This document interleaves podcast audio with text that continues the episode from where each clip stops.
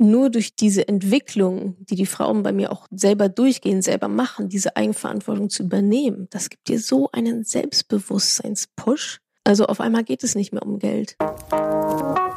Willkommen bei How to Hack, dem Podcast von Business Punk. Hier verraten euch erfolgreiche Gründerinnen und Gründer, Macherinnen und Macher und Kreative, was sie in ihrem Job anders machen. Unsere Gäste erklären euch ihre persönlichen Tipps und Hacks fürs Arbeitsleben. Und das Beste daran ist, dass es nicht nur einfaches Blabla gibt, sondern handfeste Learnings.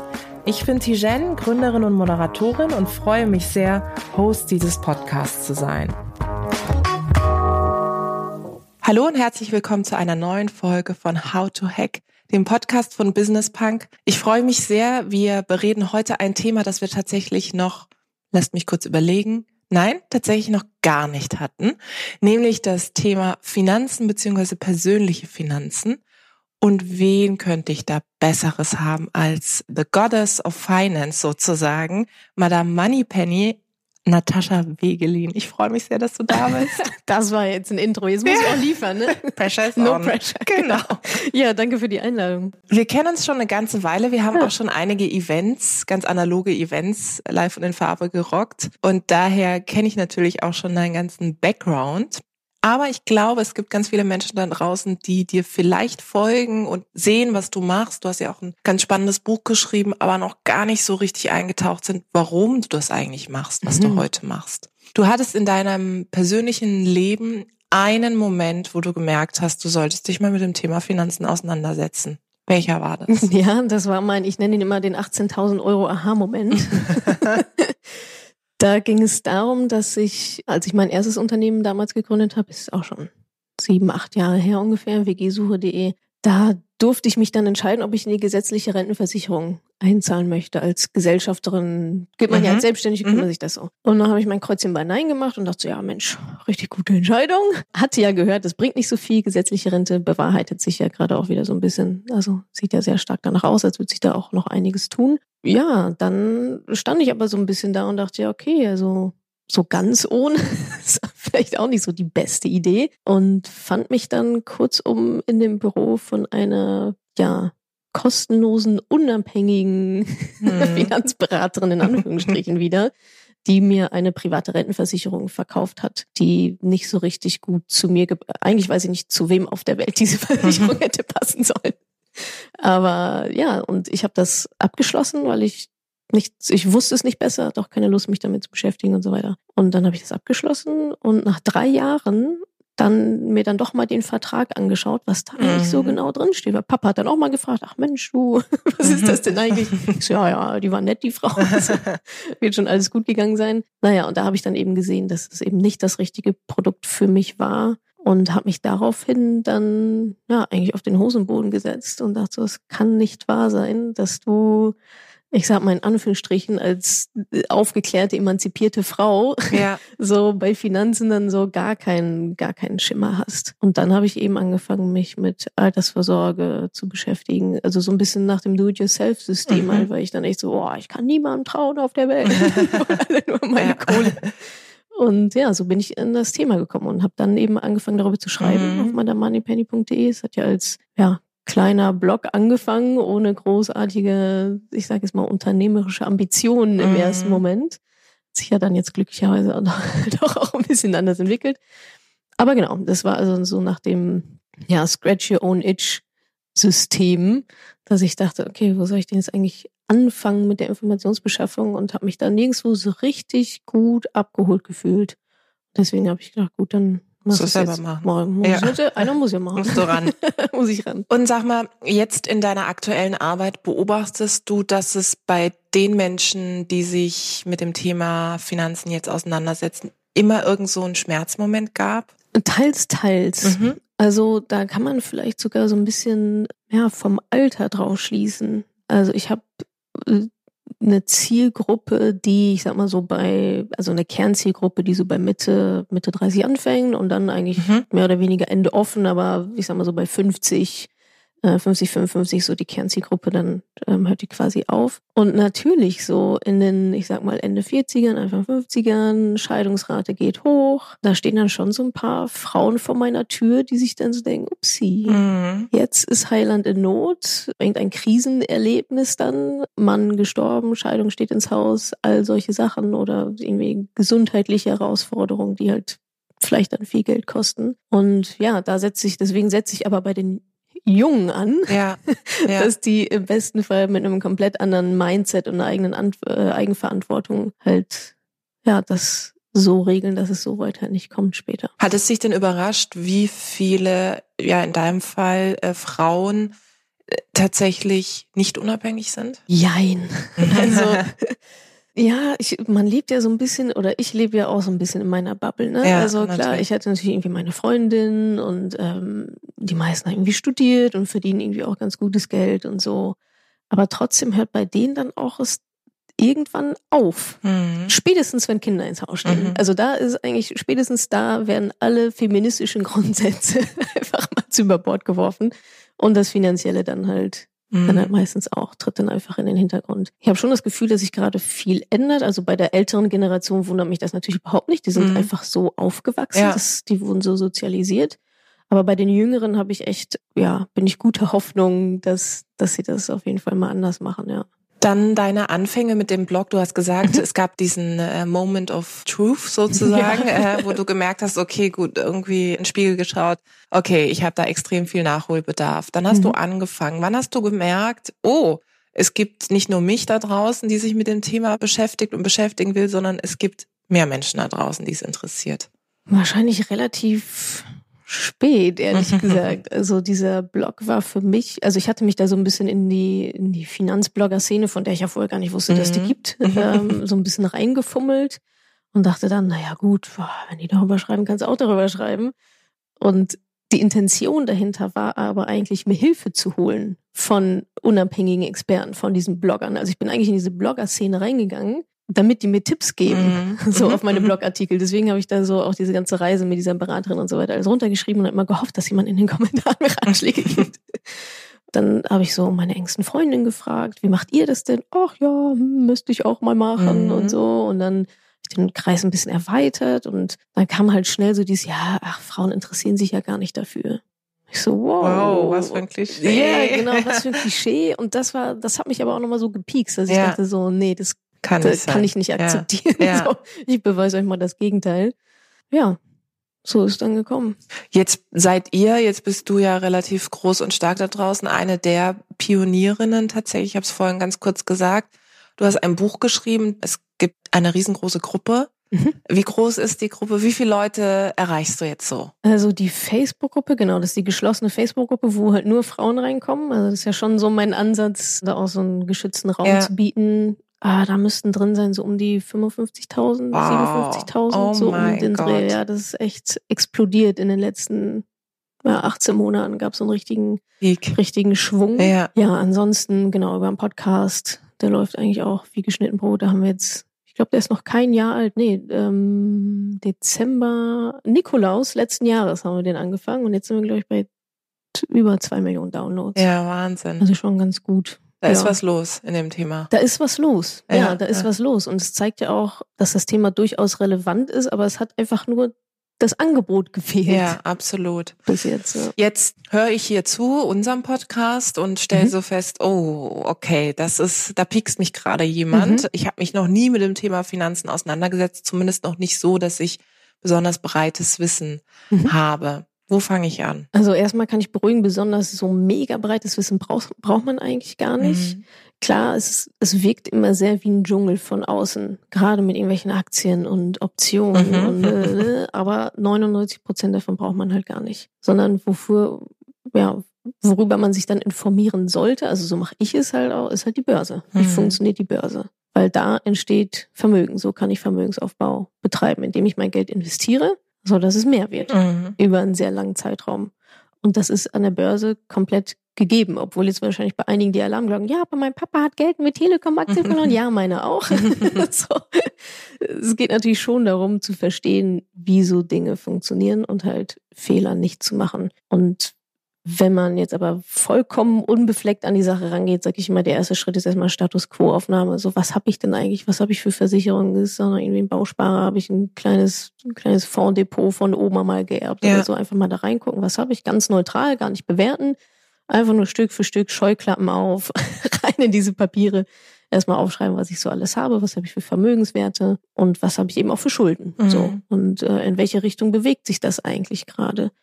Das ist schon mal ja ein sehr guter Anfangspunkt, auch erstmal sich selber für dieses Thema zu sensibilisieren. Also ich würde jetzt nicht direkt Börsenbuch lesen, sondern erstmal, okay, wie, wie funktioniert denn eigentlich Geld und wie entsteht denn Vermögen und wie halt eben nicht. Die Mechanik dahinter ist ja sehr, sehr simpel, ja. Also wie werde ich vermögend? Ich verdiene Geld, spare einen Teil davon, also verjuckel nicht alles. und den Teil, den ich spare, den investiere ich so, dass er mehr wird. So.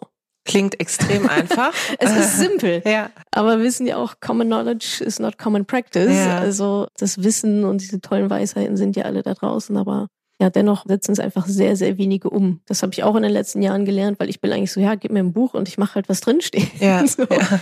Aber die meisten Menschen machen das nicht so, sondern die brauchen halt noch mehr Guidance ja. und mehr Händchen halten und nochmal Tritt in den Allerwertesten so. Ja. Jetzt habe ich so eine Grundrecherche gemacht, habe mhm. ähm, A geguckt, so äh, was kommt rein, was gebe ich auch mhm. raus, mhm. ja. Vielleicht beobachte ich mich auch eine Zeit lang, schreib mal auf, so wie viel gebe ich eigentlich für genau, was auf ja. und solche Sachen. Mhm. Und jetzt merke ich aber so für den für den nächsten Schritt, so wie du mhm. gerade gesagt hast, brauche ich mehr Guidance, brauche ich mhm. jemanden. Du hattest damals eine Beraterin, die offensichtlich, sagen wir mal, eine Lösung für dich gewählt hat, die vielleicht nicht so gut war. Ja. ja, ja. Warum auch immer es gibt ja ganz viele Vertreter und Vertreterinnen da draußen von Finanzprodukten auch. Mhm.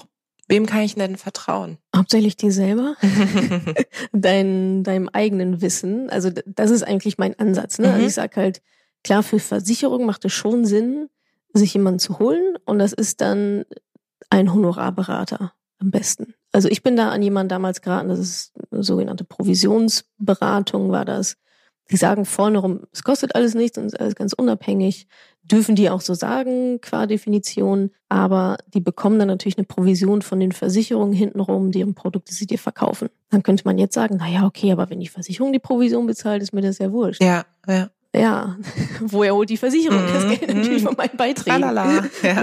Da schließt sich dann der Kreis. Also ja, ganz kostenlos ist das dann doch nicht. Also im Gegenteil, es ist sehr, sehr teuer, wenn man mal guckt, welche Gebühren da alles so abgehen. Und es ist natürlich auch ein gewisser Interessenskonflikt. Je mehr die Person mir verkauft, desto mehr Geld verdient sie. Klar. So. Mhm. Relativ Kann sie nicht neutral so. sein. Genau. Ja, ja. Fehler im System. Und demgegenüber gibt's aber auch noch die sogenannten Honorarberatungen. Und da ist ähm, ganz normales Dienstleistungsverhältnis. Du sagst, das hätte ich gerne, hätte gerne eine Rentenversicherung. Das und das sind vielleicht meine Kriterien, soll irgendwie nachhaltig sein oder keine Ahnung was. Und dann sagt ihr dir, jo, äh, ich koste 150 Euro die Stunde wir brauchen fünf Stunden, das ist das Paket. Und sagst du, jo, machen wir. Und dann bezahlst du den hinterher. Also, mhm. ob du dann die Versicherung abschließt oder nicht, ist dem relativ wurscht, weil er bekommt ja sein Geld direkt von dir. Und das ist meiner Meinung nach dann wirklich unabhängig, weil auch im letzten Moment kannst du da sagen, ach nee, will ich doch nicht. Und der versucht dich nicht da irgendwie noch reinzustupsen. Hilft es denn, wenn ich ein bestimmtes Ziel im Auge habe, dass ich sage, ich spare jetzt auf XY? Ich finde ganz extrem, ja. Hm. Auf jeden Fall. Also bei mir ist ja Altersvorsorge tatsächlich das ja. Thema wegen weiblicher Altersarmut. Und ja, dafür brauche, also ich muss ja zumindest mal wissen, okay, wie viel Geld brauche ich denn im Alter überhaupt? Ja. So, und das ist ja dann schon mein Ziel. Und da muss ich halt ein bisschen rückwärts rechnen, okay, ja, so viel brauche ich später. Das heißt, wie viel muss ich denn jetzt sparen und investieren, dass das hinten dann auch rauskommt? Das ist, glaube ich, ein Fehler, den viele machen, sich nicht mal hinzusetzen und das mal kurz auszurechnen. Da gibt's Online-Rechner, ja. Sparrechner. Ja. Das muss ich nicht selber im Taschenrechner tun. Man muss halt wissen, wo man die findet, einfach mal googeln. So dass man wirklich verhindert, dass man irgendwann, ja, keine Ahnung, Anfang 40 ist oder meinetwegen auch Anfang 50 und denkt, man hätte die ganze, man hat ja so viel gespart und es dann aber irgendwie doch nicht reicht. Oder berufsunfähig wird oder so, das sind ja auch Themen. Ne? Genau, also mhm. ja. Jetzt gibt es ja ganz viele Menschen, finde ich, die mit dem Thema Alter sowieso generell irgendwie Probleme mhm. haben, ja? ja. Und ich habe das Gefühl, wenn ich mit Leuten aus meinem Umfeld spreche, dass wenn ich sage, okay, sorgst du zum Beispiel für dein Alter vor, mhm. dass das für viele so weit weg ist, dass die sich denken, oh ja, gut, ich habe ja noch ein bisschen Zeit, so in mhm. fünf bis zehn Jahren, dann setze ich mich damit auseinander. Beobachtest du das auch und was gibst du dann weiter? Beobachte ich auch auf jeden Fall, ja. Das, also was weiß ich, was in 30 Jahren Ja, ist. ja, so, ne? genau, genau sowas. Ja. Genau, also ich versuche es dann näher ranzuholen, indem ich dann sowas sage wie, naja, aber guck mal, vielleicht kannst du auch schon mit, mit 40 nicht mehr arbeiten. Mhm. Uh, dann Mhm. gehen die Köpfe auf Ja. einmal auf. Ne? Ja. Also das ist ja dieses 67 oder jetzt ja wahrscheinlich 69. Vom Alter her ist halt so vom, ich sage es mal, das System, vom System so, in dem wir leben, vorgegeben. Aber wer sagt denn, dass das so sein muss? So, also das ist so ein Gedanke, dem, ja, den man sich mal überlegen könnte. Ne? Ach, woher kommen eigentlich diese 67? Ja. So, warum denn nicht 60 Ja, oder ja. 58? Aber in dem Moment heißt es natürlich auch, oh, okay, das ist dann nicht mehr der Staat, sondern das muss ich dann halt selber machen. Ja, ja, Je früher man anfängt, desto leichter ist es einfach hinten raus. ja, natürlich. Ist ja ganz klar. Bei vielen Sachen so im Übrigen. Ja, ja stimmt.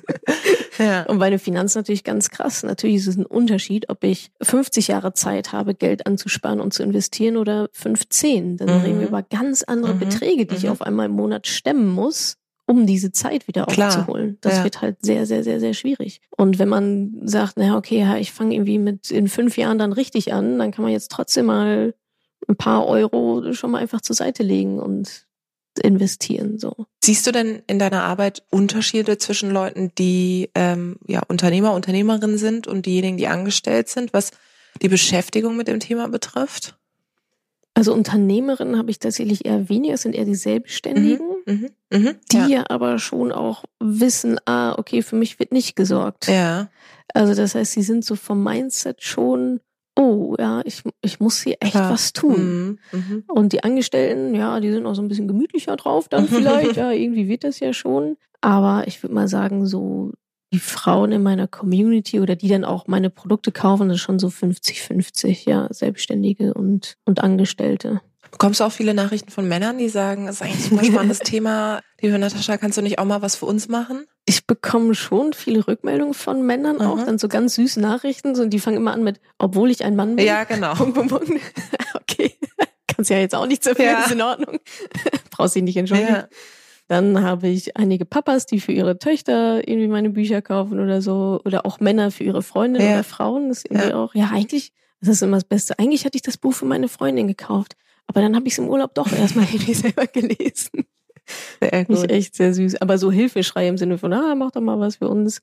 Aber jetzt habe ich jetzt nicht bekommen. Da gibt es ja auch genug. Also Ja. ich bin jetzt auch nicht die Einzige, die dieses Thema beackern. Ne? Also da gibt es ja auch noch zwei, drei recht große andere, hauptsächlich Blogs dann auch, Ja. die eigentlich ja sehr, sehr ähnliche Sachen machen, nur halt ein bisschen eine andere Ansprache Ja. wählen. Jetzt gibt es ja ein Thema, das finde ich gerade ziemlich hochschlägt, das Thema Nachhaltigkeit, also sowohl im politischen Kontext als wie ich finde auch im persönlichen, also Mhm. wie viel Zeit investiere ich mit diesem Thema, wo fange ich tatsächlich auch an und ich finde gerade auf diesen Finanzveranstaltungen, die wir ja auch gemeinsam schon Mhm. er erlebt haben, kam häufiger so die Frage nach, wie kann ich eigentlich nachhaltig investieren? Mhm. Gibt es da besondere Spielregeln, die du mit an die Hand geben kannst? Also erstmal finde ich das sehr positiv, wie sich es gerade entwickelt. Ne? Also ähm, es kommen jetzt auch neue Start-up-Banken, nenne ich sie Mhm. jetzt mal, die sich genau das auf die Fahne schreiben, zu sagen, wir bieten ein grünes Konto mal zumindest. Und zwar nicht mega angestaubt, sondern wir haben eine App. Ja, das reicht uh. ja schon. So Ja, ja, das Das stimmt. ist ja alle anderen schon überholt. Und beim Thema Nachhaltigkeit, also wir sind da, wenn wir jetzt über ähm, Aktiendepots, äh, Aktienfonds reden, noch lange nicht da, wo es eigentlich sein sollte, Mhm. meiner Meinung nach. Man muss schon auch noch ein paar Abstriche machen, gerade wenn es ja im Thema Diversifizierung Mhm. eben, ne? Also es ist ja schon, je breiter du investierst, desto geringer ist halt einfach dein Risiko. Mhm. So ist klar, wenn ich jetzt all mein Geld in Thomas Cook gesteckt hätte, Mhm. so in eine einzelne Aktie, Schwierig. keine Mhm. gute Idee, Mhm. sondern so breit wie möglich. Und dafür sind ja Aktienfonds oder eben auch ETFs, passive Aktienfonds, dann echt sehr, sehr gut. Da gibt's mittlerweile auch ein paar, die das grün und nachhaltig machen. Also es ist auch immer, wer definiert das? Ja, ne? ja, ja, da da eben. fängt's ja schon Mhm. an. so, was ist eigentlich nachhaltig für mich? Was ist nachhaltig für dich? Ja. Und da gibt es jetzt mittlerweile einige ETFs, die sich Nachhaltigkeit auf die Fahne schreiben. Und da muss man trotzdem gucken. Also bei einem zum Beispiel ist dann ja, McDonalds mit dabei. Ich auch Ja. denke, ja gut, wäre mir jetzt nicht als erstes in den Sinn gekommen beim Thema Nachhaltigkeit. Also da Mhm. gibt's noch großen, ja, großen Aufholungsbedarf der Industrie. Was man natürlich trotzdem, oder was es auch gibt, sind ja so Projekte, in die man halt investieren kann, dass äh, ein Brunnen irgendwo in Zentralafrika gebaut Mhm. wird. Mhm. Ob der dann halt, ne, ist das Ja, Risiko dann ja. entsprechend hoch. Ja, aber für viele, glaube ich, ist es greifbarer, wenn man wirklich so, gerade auch beim Thema Nachhaltigkeit, wenn mhm. man vielleicht ein, ein bestimmtes Projekt hat, das man mit unterstützen kann oder so. Genau, ja, ja absolut. Die sind dann auch total schön dargestellt mhm. auf diesen Seiten. Man muss sich halt nur bewusst sein, dass das halt einfach nichts, also das Roulette. Ja, ja. So, ja, ne, dann kriegst du, dann werden dir Zinsen von 12 Prozent versprochen. Ja, ja. Das hat jetzt mit Altersvorsorge nicht so viel zu tun. Das, äh, das kann man machen. Viele fahren dann irgendwie auch so eine Mischstrategie, dass sie sagen, okay, dann nehme ich jetzt die nicht nachhaltigen Bad Boys halt mit mhm. in meinem Gesamtportfolio, mache aber noch eine grüne Wiese auf nebenbei und mache diese in diese Projekte oder ich, man kann ja auch in einzelne Aktien, in einzelne Unternehmen, die nach meinen Kriterien nachhaltig sind, kann man ja auch investieren. Mhm. So. Ja, von daher ist da so eine Mischstrategie vielleicht gerade gerade ganz gut, aber ich ja, ich hoffe auch, dass sich da viel tut, weil oder noch viel tun wird, ja, weil nachhaltige Unternehmen nachweislich auch einfach erfolgreicher ja, sind. Ja, absolut. So. Mhm. Und das gefällt dann natürlich auch wieder den Anlegern. Mhm, klar, ja. Also Win-Win-Win.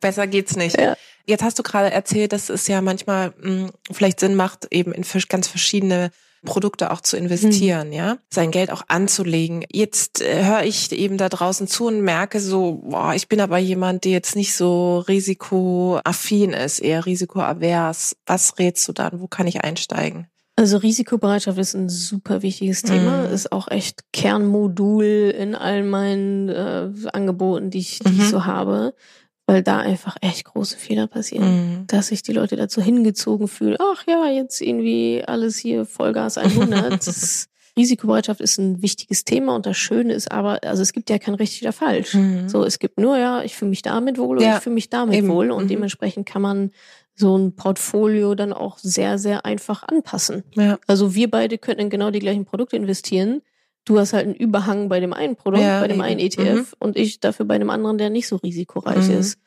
Von daher ist auch da Aktien, ETFs eigentlich für jede Risikoklasse durchaus interessant, würde mhm. ich sagen. Mhm. Ja, man geht dann halt im Portfolio selbst dann einfach weniger Risiko. Und Aktien sind ja übrigens auch gar nicht so risikoreich, wie alle mal denken. Ja. Also das größte Risiko, was wir gerade haben, ist nichts zu tun, weil die Inflation zwei Prozent einfach mal auffrisst. Ja. Gerade sind es, glaube ich, nicht zwei Prozent, ein bisschen weniger. Aber langfristig sind zwei Prozent geplant. So, Das ja. heißt, was ist das eigentlich jetzt aus finanzieller Sicht Schlimmste, was ich machen kann? Mhm. Ich lasse mein Geld unter dem Kopfkissen und es Mach wird zwei Prozent weniger. So. Ja. Und so habe ich also mit dem Gefühl der Sicherheit Verlust gemacht. Mhm. Mhm. So. Und da merkt man schon, ah, irgendwie geht das nicht so richtig mhm. überein. Nee. Und bei Aktien ist es so, dass die durchschnittlich zwischen acht und neun Prozent machen. Mhm. Also durchschnittlich, mhm. ne? Durchschnittlich pro Jahr ähm, acht bis neun Prozent. Und über die letzten 40 Jahre ist das, glaube ich, gerechnet. Und es ist auch so historisch gesehen, wenn man relativ breit investiert hat, konntest du in einem Jahres, in einem Zeitraum von 15 Jahren, egal welcher 15 Jahres Zeitraum, konntest du keinen Verlust machen. Mhm. Ja. Du hast immer Gewinn gemacht. Ja. Und als ich das zum ersten Mal gelesen habe, dachte ich so, Moment. Es lohnt sich also Moment doch, sich zu bewegen. Mal. Ja. Also ist es gar nicht sicherer Verlust, den ich ja. da, äh, dem ich da ausgesetzt bin. Und ja, genau. Wenn man dann noch ein paar Fehler vermeidet, die natürlich sehr wichtig sind zu vermeiden, dann passt das schon. Da kann man auch mit einer geringeren Risikobereitschaft auch immer noch viel mehr rausholen als zwei Prozent Verlust pro Jahr. Ja. Jetzt gibt es ja diese sogenannten Robo-Advisor also Maschinen im Grunde, ähm, ja. die das für mich übernehmen könnten. Mhm. Was hältst du davon? Ich bin immer eine Fraktion selber machen. Mhm. Robo-Advisor finde ich, also finde ich ähm, eine schöne Entwicklung mhm. so, weil es eben hilft, das auch noch transparenter für mhm. andere zu machen, für den Autonormalverbraucher sozusagen. Kostet natürlich immer alles Geld. Also die mhm. machen das ja auch nicht umsonst, sondern ich glaube, so bei ein Prozent ungefähr ist man halt mit dabei und dann muss man sich überlegen, okay, ist mir das wert, dass das jemand macht oder nicht. Bei mir ist ja auch stark das Thema Eigenverantwortung, ja. also selber wissen, was man tut und selber genau das alles nachvollziehen können. Das ist bei Robotweise natürlich dann irgendwann aufgrund deren Algorithmen irgendwann dann nicht mehr gegeben, dass ich genau weiß, ah, was passiert da eigentlich. Also ja, und vielleicht so ein, zwei Fragezeichen bleiben dann natürlich auch. Ne? Also im Sinne von, okay, eine Krise haben die jetzt noch nicht mitgemacht, die Robo-Advisor, mhm. weil die einfach noch mhm. zu jung sind. Mhm.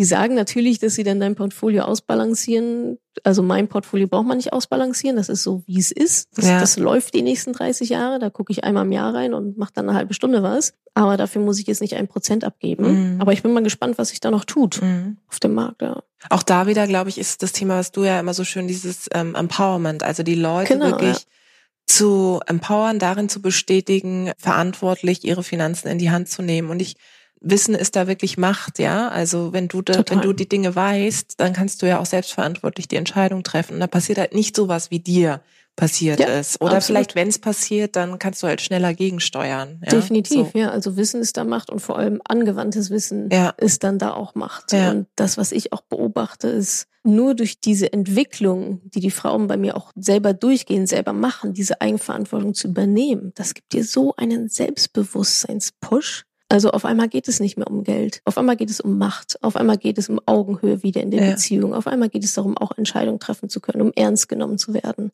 Und da ist dann wie viel Prozent Rendite am Ende raus. Also das ist vollkommen egal. Ja. Das ist total nebensächlich. Ja. Es geht wirklich um diesen Prozess zu erkennen, boah, das habe ich geschafft. Das habe ich ganz alleine hinbekommen. Und ich glaube, darin liegt eigentlich zumindest bei mir in dem, was ich tue, noch viel, viel mehr Magic. Also, ich habe sieben Prozent Rendite gemacht. Ja, so, ja, das auch. Ist das, das ist dann hinten raus, ja. hinten mhm. raus schön. Und also deswegen machen sie es ja auch, Altersarmut und so weiter. Aber ja, nur durch diese Eigenverantwortung, sich selber da reinzuwühlen, zu sehen, boah, das ist ja gar nicht so schlimm. Oh, ich kann ja doch mit Zahlen umgehen. Mhm. Das ist echt einfach sehr, sehr schön, das auch zu sehen. Ja. Das glaube ich. Das gibt mhm. einem, glaube ich, selber auch nochmal für die eigene Arbeit so Voll. Power und Antrieb. Ja. Wir sind fast am Ende und dieser Podcast heißt ja How to Hack.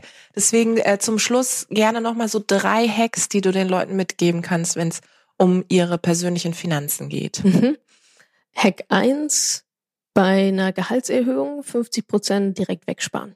Also Vorher ist man ja auch ohne ausgekommen. Mhm, also 50, 50 Prozent direkt mal wegsparen, das glaube ich, das glaube ich schon mal ganz gut. Punkt zwei spielt auch damit rein. Normalerweise ist es so, dass bei steigenden Einnahmen auch die Ausgaben steigen. Wie durch Zauberhand. ich wohne auch nicht mehr in der Studentenwut. Sondern je mehr, wenn ich 20 Euro in der Hosentasche habe, gebe ich die aus. Ja.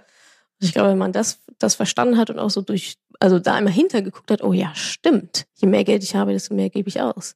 Dann kann man dieses Muster auch durchbrechen und sich wirklich in der Frage, na okay, also vorher bin ich auch ganz gut gefahren. Muss es jetzt das neue Auto sein? So. Mhm. mhm. Und Hack Nummer drei würde ich sagen, ja, ohne zu theoretisch zu werden, aber den Unterschied zu kennen zwischen Geld ausgeben und Geld investieren. Mhm.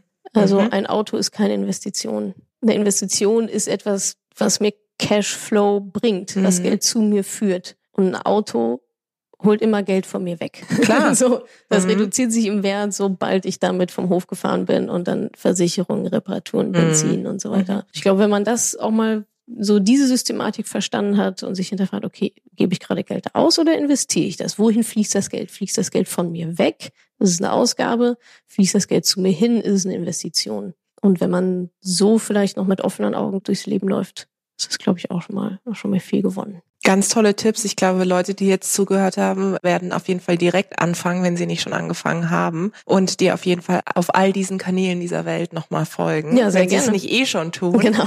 Es war wirklich ein sehr, sehr cooles Gespräch. Vor allem fand ich mit sehr plastischen Tipps. Ja, also mhm. eben nicht so in der Theorie, man müsste mal, sondern einfach tatsächlich machen und ins Doing gehen. Und wo fängt man überhaupt an? Ja. Insofern, vielen, Super. vielen Dank, liebe Natascha. Danke, Danke dir. dir. Hat Spaß gemacht.